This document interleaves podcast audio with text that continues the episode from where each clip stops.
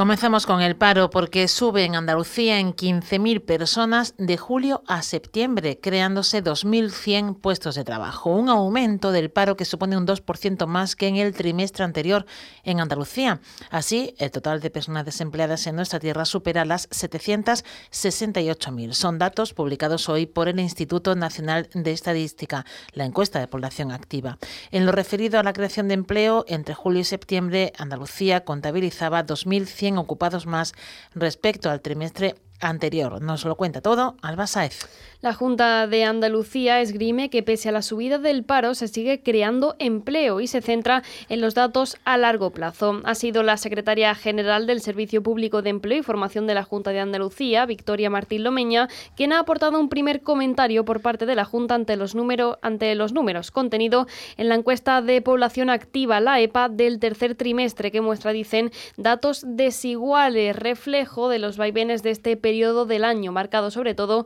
por la contratación en el sector servicios en julio y el característico incremento del desempleo en septiembre.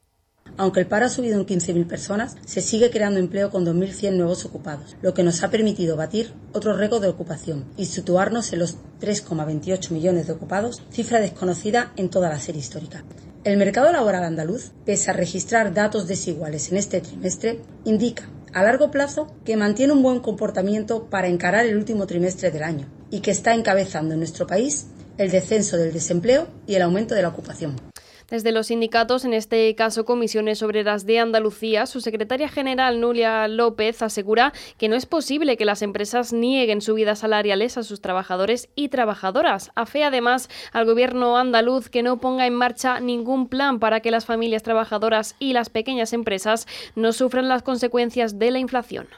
porque no es posible que sectores como la banca y otros tantos que tienen beneficios económicos astronómicos nieguen subidas salariales a sus trabajadores y a sus trabajadoras. Y tampoco es posible que el gobierno andaluz no pague la subida salarial a sus empleados públicos ya para que puedan también hacer frente a la inflación. Pero tampoco es posible que el gobierno andaluz siga de brazos cruzados y no ejerza las competencias que tiene nuestro estatuto de autonomía y ponga en marcha un plan para que las familias trabajadoras y las pequeñas empresas de Andalucía no sufran las consecuencias de la inflación.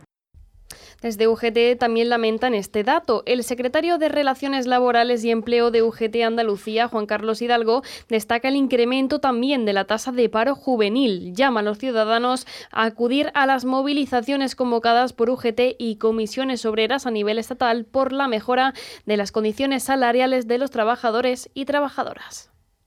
se produce un incremento de la tasa del paro juvenil. Y hay que resaltar también que aunque hay una reducción de paro de larga duración, sigue siendo un número sumamente importante, más de 325.000 trabajadores que están en esta situación de, de, paro de larga duración y que seguramente en su gran mayoría necesiten de apoyo del Gobierno central y de la Junta de Andalucía para poder afrontar la situación de crisis en la que estamos. Esta situación nos viene a confirmar la necesidad de las movilizaciones que UGT y Comisión Obrera están convocando a nivel estatal para mejorar de las condiciones salariales de los trabajadores. Andalucía, con un 19%, ocupa la segunda posición en este tercer trimestre en tasa de paro entre las comunidades autónomas, superada únicamente por la ciudad autónoma de Ceuta.